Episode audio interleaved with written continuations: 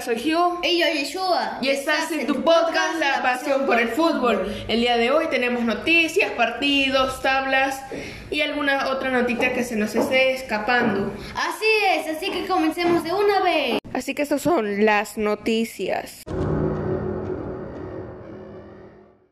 Oficial, ya hay fecha y hora para la jornada número 30. La liga ha dado a conocer los horarios de la jornada número 30 que se disputarán el primer fin de semana de abril tras el parón internacional. Una fecha con muchos partidos marcados en rojo en el calendario entre los que destacan al Barça versus el Sevilla en el Camp Nou o el Celta versus el Real Madrid en Baraido. Y así es como se marca el horario de los partidos que habrá el día sábado 2 de abril por la jornada número 30 de la Liga de España. A las 2 de la tarde el Getafe se enfrenta al Mallorca. A las 4 y 15 de la tarde Levante versus el Villarreal. A las 6 y media de la noche el Celta versus el Real Madrid.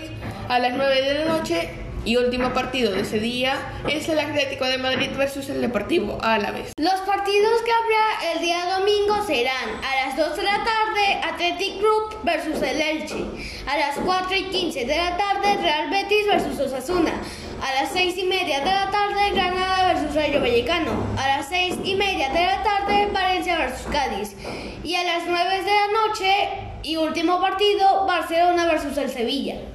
Y ahora vamos a ir con el único partido que habrá el día lunes por esta misma jornada. A las 9 de la noche jugará la Real Sociedad versus el Español. Así que quiero que me digan cuál es su partido favorito de esta jornada. Fanaticada del PSG ataca con grafitis insultantes a los jugadores del PSG. Insultos hacia los jugadores y la directiva del PSG fueron grabados en las paredes del centro del entrenamiento del club durante la noche del domingo al lunes. Lo mismo que sucedió en el Parque de los Príncipes que sufrió grafitis en las paredes del estadio. Durante la noche del domingo al lunes se inscribieron etiquetas en los muros del centro de entrenamiento del PSG en el campamento de alojamiento. Esas inscripciones insultantes fueron dirigidas hacia los jugadores y directiva del club. Las mismas están departidas en casi 40 metros. Los equipos de limpieza de la ciudad Saint Germain están en el lugar para limpiar. Esta humillación llega al día siguiente del partido entre el PSG y Bordeaux. Después el PSG ganó 3 a 0 en el Parque de los Príncipes. Cabe resaltar que los hechos arrancaron en la fecha 28 de la Liga 1. Los Ultras pintaron copiosamente a los jugadores a excepción de Mbappé y pidieron la dimisión de las directivas del grupo. Y pidieron la dimisión del grupo. También se descubrieron inscripciones en las paredes circundantes del Parque de los Príncipes, informó la prisión. El Real Madrid ha fichado a Kylian Mbappé. El título de ese artículo lo dice todo. Un nombre y un apellido que a partir de la próxima temporada va a ir rellenando las páginas de la historia del Real Madrid. Tal y como lo afirmó el director madridista real en noviembre, Kylian sería jugador blanco en la temporada 2022 y 2023. Aunque no era ya un secreto a voces, el francés tomó la decisión ya en agosto, pero el PSG evitó que se consumase el fichaje y el futbolista no ha dudado en ningún momento desde entonces. Su futuro pasaba por vestir el escudo redondito con muchas copas de Europa. En la tarde de ayer nadie negaba a madridista real que Mbappé ya pudiera tener firmado un precontrato con el Madrid. De hecho, fuentes fiables afirmaban que jugar tanto tiempo sin tener nada firmado sería un riesgo que solo asumirían personas mal asesoradas. En la mañana de hoy, Ramón Álvarez de Mon hacía pública la gran noticia. Mbappé firmó el día 30 de enero. El pasado miércoles, los padres de Mbappé estuvieron invitados por el propio Real Madrid a un palco privado del Estadio Santiago Bernabéu. Y desde allí pudieron presenciar la mística de un estadio y el alma de un escudo que van a acompañar a Mbappé los próximos años en su aventura de ser el mejor jugador del mundo. El futbolista llamado a reinar la próxima década ha rechazado un cheque en blanco, como informó Mario Cortegana. ha soportado la presión de un Estado, Qatar, que ha comprobado que ni con todo el dinero del mundo se puede comprar la historia y la leyenda. Francia es otra cosa. Allí van a disfrutar viendo a Mbappé jugando con el Madrid, como hicieron con Zinedine Zidane o con Karim Benzema. Nadie ha sacrificado nunca tanto para jugar aquí como lo ha hecho Mbappé. El Bernabéu debe estar a la altura. El Real Madrid no se plantea hacer oficial el fichaje. Por respeto al PSG y al vínculo contractual que la gran estrella tiene con el club Qatari hasta fin de temporada. A Cristian Cueva, Uruguay no debe dejarlo recibir el balón. Se comienza a calentar la última fecha de las eliminatorias rumbo al Mundial de Qatar 2022. Uno de los grandes duelos por la importancia que tiene en el camino mundialista es el que sostendrán en Montevideo, Uruguay y Perú. De acuerdo con la charla de Edgardo Adinolfi con Menú Deportivo, los charrúas deben tener especial atención con Cristian Cueva, una de las alternativas de gol de los incas. Y esto es lo que dice el Rincón del Hincha en su Twitter. Con Cristian Cueva jugando todo el partido y dando un doblete de asistencias, el Af Fahed venció por 3 a 0 al ABA por la fecha 24 de la Liga Saudí. Y esto es lo que hizo el Aladino en el partido. Dos asistencias, seis pases claves, dos regates completos y tres duelos ganados. Va a ser un partido muy duro porque se juegan muchísimas cosas ante dos selecciones de jerarquía. Uruguay con un proceso importante de la misma manera que Perú desde que está Ricardo Careca. Ojalá que gane Uruguay, aunque será un partido duro porque Perú se ha hecho de visita muy fuerte, señaló el DT interino de Universitario de Deportes. Y del crack dijo lo siguiente, Cristian Cueva es fundamental, no tanto en convertir goles, sino en las asistencias y en tener la pelota. Es un jugador muy fundamental para el esquema que aplica el profe Gareca. Creo que Uruguay no debe dejarlo recibir el balón y cuando más lejos esté del área será mejor. Y con eso terminamos las noticias. Ahora vamos a decir los partidos que hubo el lunes pasado. Así que estos son los partidos.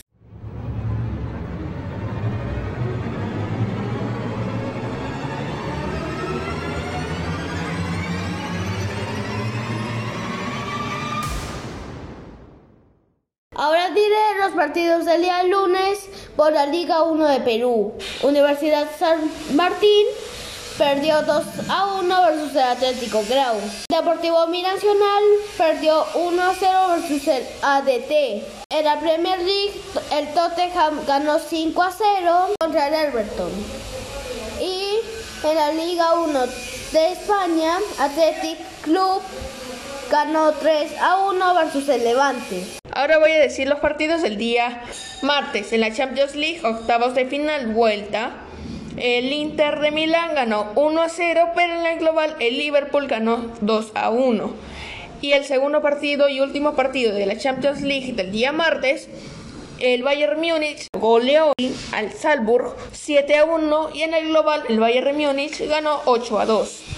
En la Copa Sudamericana, el Sol de América perdió 3 a 0 contra el General Caballete. El segundo partido, el Royal Party perdió 3 a 0 contra el Oriente Petrole. Estudiantes perdió 2 a 0 contra Metropolitanos. Nublense empató 0 a 0 contra Deportes Unión. Y el Club Cienciano empató 1 a 1 contra el Fútbol Club Melgar. En la Copa Libertadores, el América MG empató 0 a 0 contra el Barcelona SC. Ahora voy a decir los partidos del día miércoles, Europa League, octavos de final, ida. Oporto perdió 1 a 0 versus el, la Lyon. El Betis perdió 2 a 1 versus el Frankfurt. Y en la Champions League, el Manchester City empató 0 a 0 contra el Sporting CP, pero en el global ganó 5 a 0. Y último partido de la Champions League, el Real Madrid ganó 3 a 1 al PSG. Y en el global ganó 3 a 2. Y en la Copa Libertadores, el Everton Villa perdió 1 a 0 versus Estudiantes. Y el Fluminense ganó 3 a 1 versus Olimpia. Y en la Copa Sudamericana, el Liverpool de Uruguay perdió 1 a 0 versus el River Plate de Uruguay. Mucho Cruna se SC perdió 2 a 0 versus el LDU Independiente. Ganó 2 a 1 versus América del Cari. Ayacucho Fútbol Club ganó 2 a 0 versus el Sport Boys. En los partidos del día jueves, en la Liga Europa Conferencia, octavos de final ida, la Roma ganó 1 a 0 al Vititze, el Partizan perdió 5 a 2 contra el Feyenoord, el PAOK Tesalónica ganó 1 a 0 al K-Gent, el Praga ganó 4 a 1 al Lax, el PSV empató 4 a 4 contra el Copenhague, el Marsella ganó 2 a 1 al Brasilea, el Glimt ganó 2 a 1 al Almark y el Leicester City ganó 2 a 0 al Rennes. En la Premier League, jornada 30, el Chelsea ganó 3 a 1 al Norwich City. En la Europa League, octavos de final ida, el Sevilla ganó 1 a 0 al West Ham. El Leipzig versus el Sparta de Moscú se suspendió ya que la FIFA había dicho de que ningún equipo ruso iba a volver a participar en alguna competición internacional hasta nuevo aviso. El Barcelona empató 0 a 0 contra el Galatasaray. El Ragers ganó 3 a 0 a la Estrella Roja. El Atalanta ganó 3 a 2 al Leverkusen. Y el Braga ganó 2 a 0 al Mónaco. En la Premier League, jornada 19, el Wolverton ganó 4 a 0 al Watford. El Leeds perdió 3 a 0 contra la Zombilla en la Premier League jornada 20 y en la Copa Sudamericana el Unión Española perdió 2 a 1 ante el Antofagasta. El Nacional perdió 1 a 0 contra el Guaraíña. Hermanos Colmenares ganó 2 a 0 contra el Departamento La Guaira. El siguiente partido, el Montevideo ganó 2 a 1 al Cerro Largo. Equidad empató 0 a 0 contra el Club Junior. El Club Jorge Wilstermann ganó 4 a 0 contra el Guavira Montero. Y el Delfín empató 1 a 1 contra el 9 de octubre. En la Copa Libertadores, la Universidad Católica empató 0 a 0 contra el Strogers. Todos esos fueron los partidos del día jueves. Y en el único partido del día viernes por la Liga de España, el Atlético de Madrid ganó 2 a 1 versus el Cádiz. Ahora voy a decir los partidos del día sábado. En la Liga de España, jornada 28, el Levante empató 1 a 1 contra el Español. El Granada perdió 1 a 0 contra el Elche. El Villarreal ganó 1 a 0 contra el Celta de Vigo. Y el Getafe empató 0 a 0 contra el Valencia. En la Serie A, jornada 29, el Especia ganó 2 a 0 al Cagliari. El Salernitana empató 2 a 2 contra el Sassuolo. El Sampdoria perdió 1 a 3 o 3 a 1 contra la Juventus. Y el Milan ganó 1 a 0 contra el Empoli. En la Premier League, jornada 29, el Brighton perdió 2 a 0 contra el Liverpool. El Bradford ganó 2 a 0 el Burley. Y el Manchester United, con la vuelta de Cristiano Ronaldo, y con un hack trick de él pudo ganar 3 a 2 al Tottenham. En la Bundesliga, jornada 26, el Hoffenheim empató 1 a 1 contra el Bayern Múnich y el Machekland ganó 2 a 0 al Berlin. En la Liga 1 de Perú, jornada 6, el Atlético Alianza Atlético ganó 3 a 1 a la Universidad San Martín. El Carlos Manucci ganó 1 a 0 al Carlos Stein. El Fútbol Club Mergal eh, ganó 1 a 0 a la Alianza Lima. Universitario de Deportes empató 1 a 1 contra Cienciano. Ahora tiene los partidos del día de ayer por la Serie de Italia. La Fiorentina ganó 1 a 0 versus el Bologna.